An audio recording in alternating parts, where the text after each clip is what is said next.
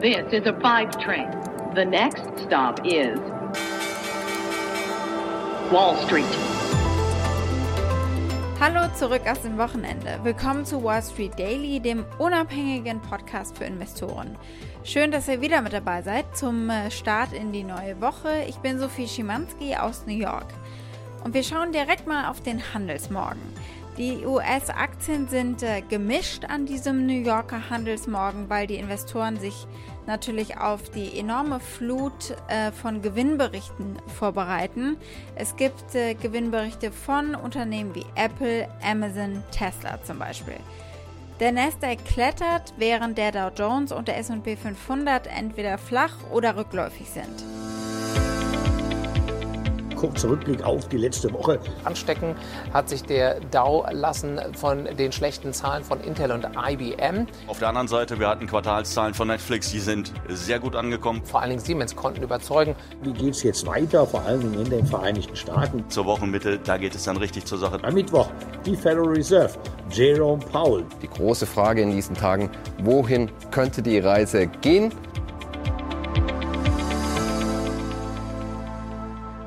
Was habe ich heute konkret für euch an Themen? Wir schauen natürlich auf die Termine der Woche, also ein Ausblick. Äh, wir ziehen ein Fazit, wie die Berichtssaison eigentlich bislang so gelaufen ist.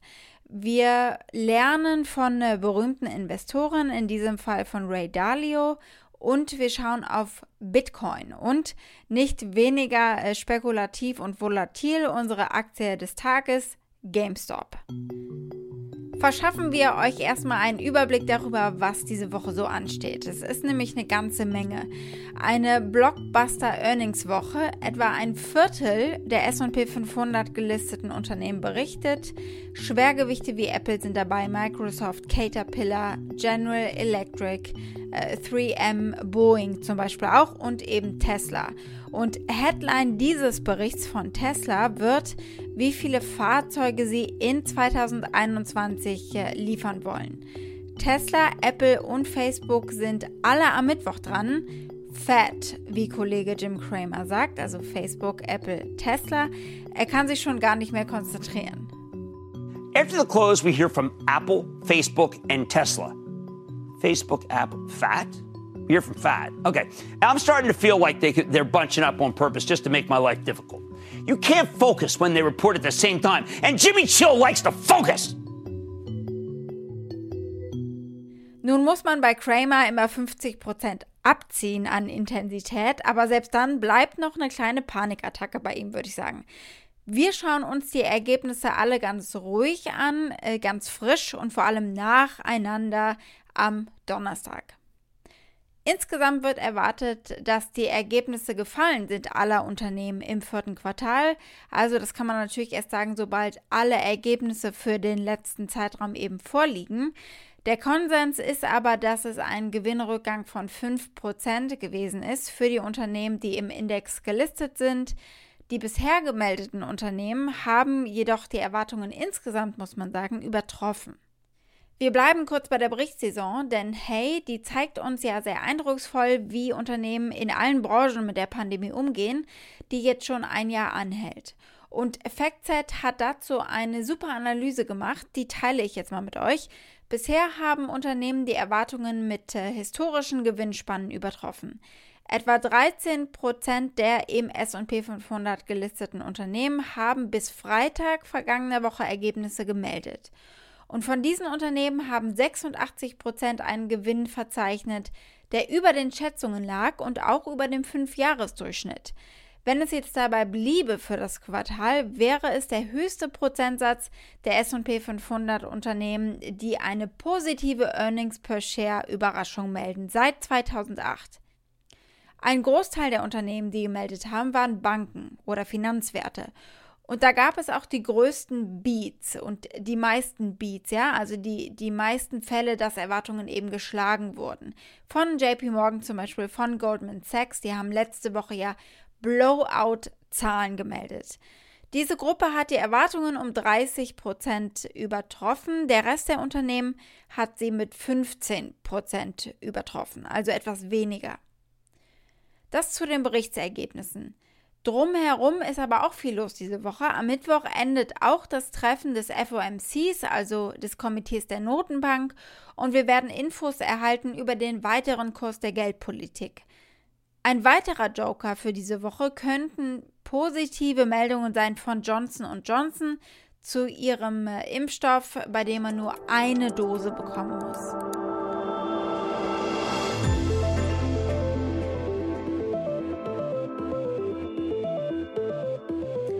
Schauen wir auf einen berühmten Investoren, auf den Hedgefondsmanager Ray Dalio vom weltweit größten Hedgefonds Bridgewater Associates.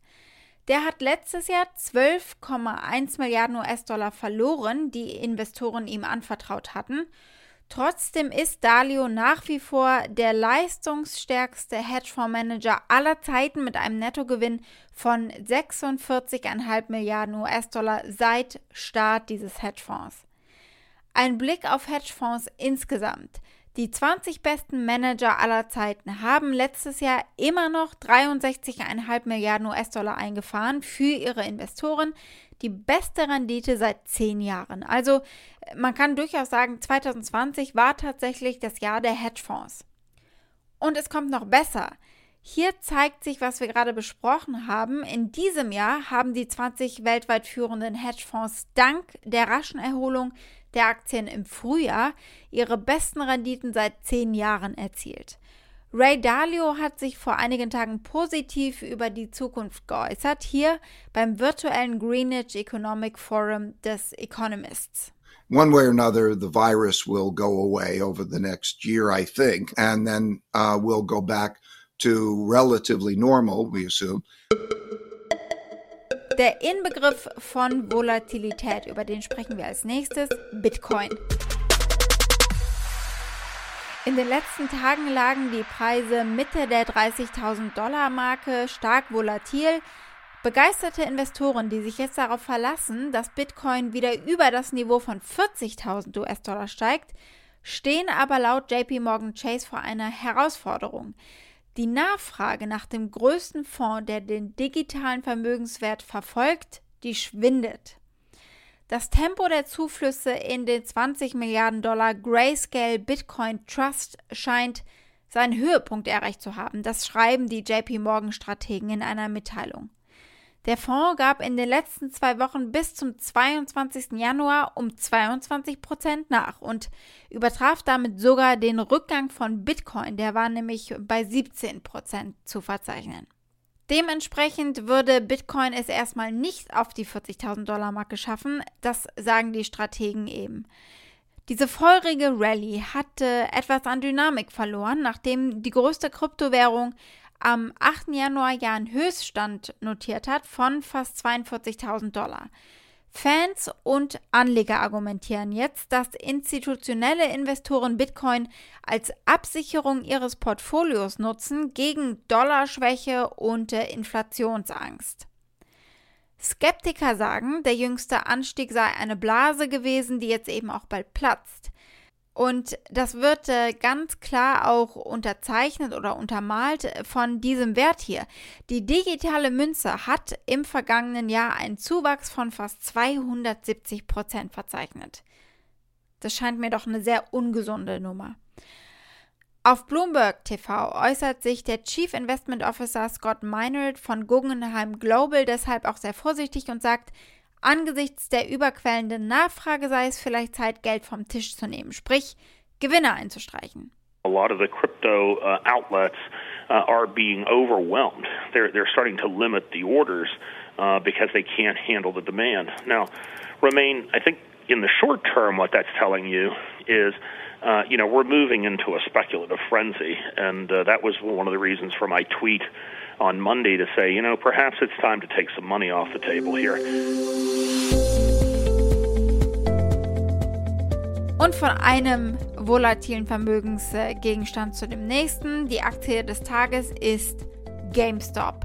Wir müssen einfach darüber reden, was bei der Einzelhandelskette für Computerspiele los war und immer noch los ist. Die Aktien sind äh, heute kurz nach Handelseröffnung um mehr als 50 Prozent gestiegen und die Aktie musste kurzzeitig ausgesetzt werden zum wiederholten Male, weil die Volatilität eben gestoppt werden musste. Also sie setzen ihren rasanten Anstieg von letzter Woche fort. GameStop profitiert natürlich von einem Anstieg der Nachfrage nach Videospielen inmitten der Pandemie, ja, aber die Aktie ist innerhalb von drei Monaten um 500 Prozent gestiegen. Das ist vielleicht ein bisschen viel für eine echte Performance. Ganz genau richtig. Der Hauptgrund ist äh, eben nicht, was das äh, Unternehmen an sich geleistet hat, sondern es ist ein Kampf zwischen äh, GameStop-Enthusiasten und äh, zwischen Leerverkäufern, Shortsellern, die gegen die Aktie wetten und äh, darauf setzen, dass sie crasht. Es ist reine Psychologie, diese Kursbewegung. Mitglieder des Reddit-Blogs Wall Street Bets haben online kommuniziert und sind alle Mann gemeinsam in die Aktie rein und forderten sich gegenseitig auf, Leerverkäufer aus ihren pessimistischen Positionen zu verdrängen. Und dementsprechend schloss die GameStop-Aktie an diesem Tag äh, um 57 Prozent höher. Und der Preis ist weiter explodiert über die vergangene Woche. Der Kaufrausch hat sich weiter verstärkt, weil der renommierte Shortseller Andrew Left von Citron Research auf Twitter ein Video gelivestreamt hat, in dem er fünf Gründe genannt hat, warum GameStop auf 20 Dollar abstürzen wird. Hey, this is Andrew Left at Citron Research, giving you five reasons why GameStop is going to $20. Uh, I've never seen such an exchange of ideas and people so angry about someone showing the other side of a trade. In diesem Video hat Left das Unternehmen GameStop als scheiternden Einzelhändler in Malls, in Einkaufszentren bezeichnet. Wir hören mal rein. Äh, Left sagt, Zahlen lügen nicht und er sei bereit, durchaus äh, seine Bewertung einer Aktie zu ändern, wenn die Zahlen das eben rechtfertigen. Und das habe er bei Tesla auch gemacht.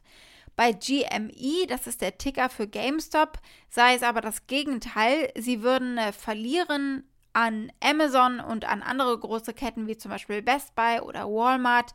Und er bleibe pessimistisch, einfach weil das Geschäftsmodell überholt sei. Numbers don't lie. People lie.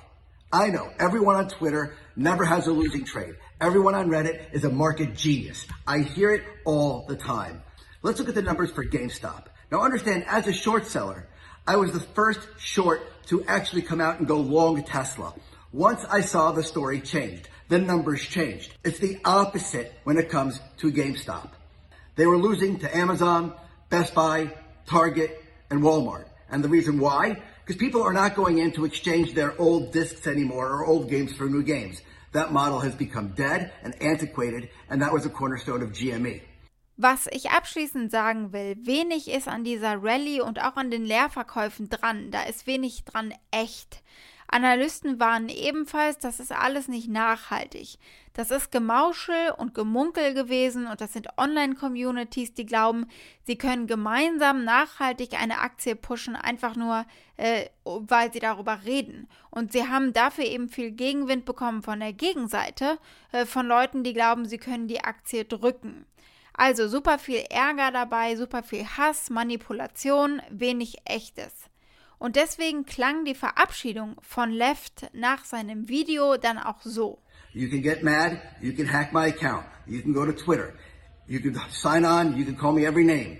If you want to save the company, take your energy, go out there and actually buy something from GameStop. Because that's the only thing that saves this. Other than that, The more you buy, I'm sure there will be supply on the other side. Cautious investing to everyone. Also man hört die Bitterkeit daraus, finde ich. Man solle lieber etwas von GameStop kaufen, statt Aktien des Unternehmens, weil man nur so das Unternehmen retten könnte. Wall Street. Damit war es das heute mit Wall Street Daily. Danke fürs Zuhören. Schreibt mir gerne weiterhin, was euch interessiert, sei es jetzt ein Unternehmen oder eine Aktie. Da war schon viel Spannendes dabei und äh, ich sammle gerade. Meldet mir aber gerne weiterhin, schickt mir auch gerne eine Sprachnotiz an wall-street-daily at mediapioneer.com. Und damit wünsche ich euch einen schönen Abend und ich freue mich auf euch morgen. Eure Sophie.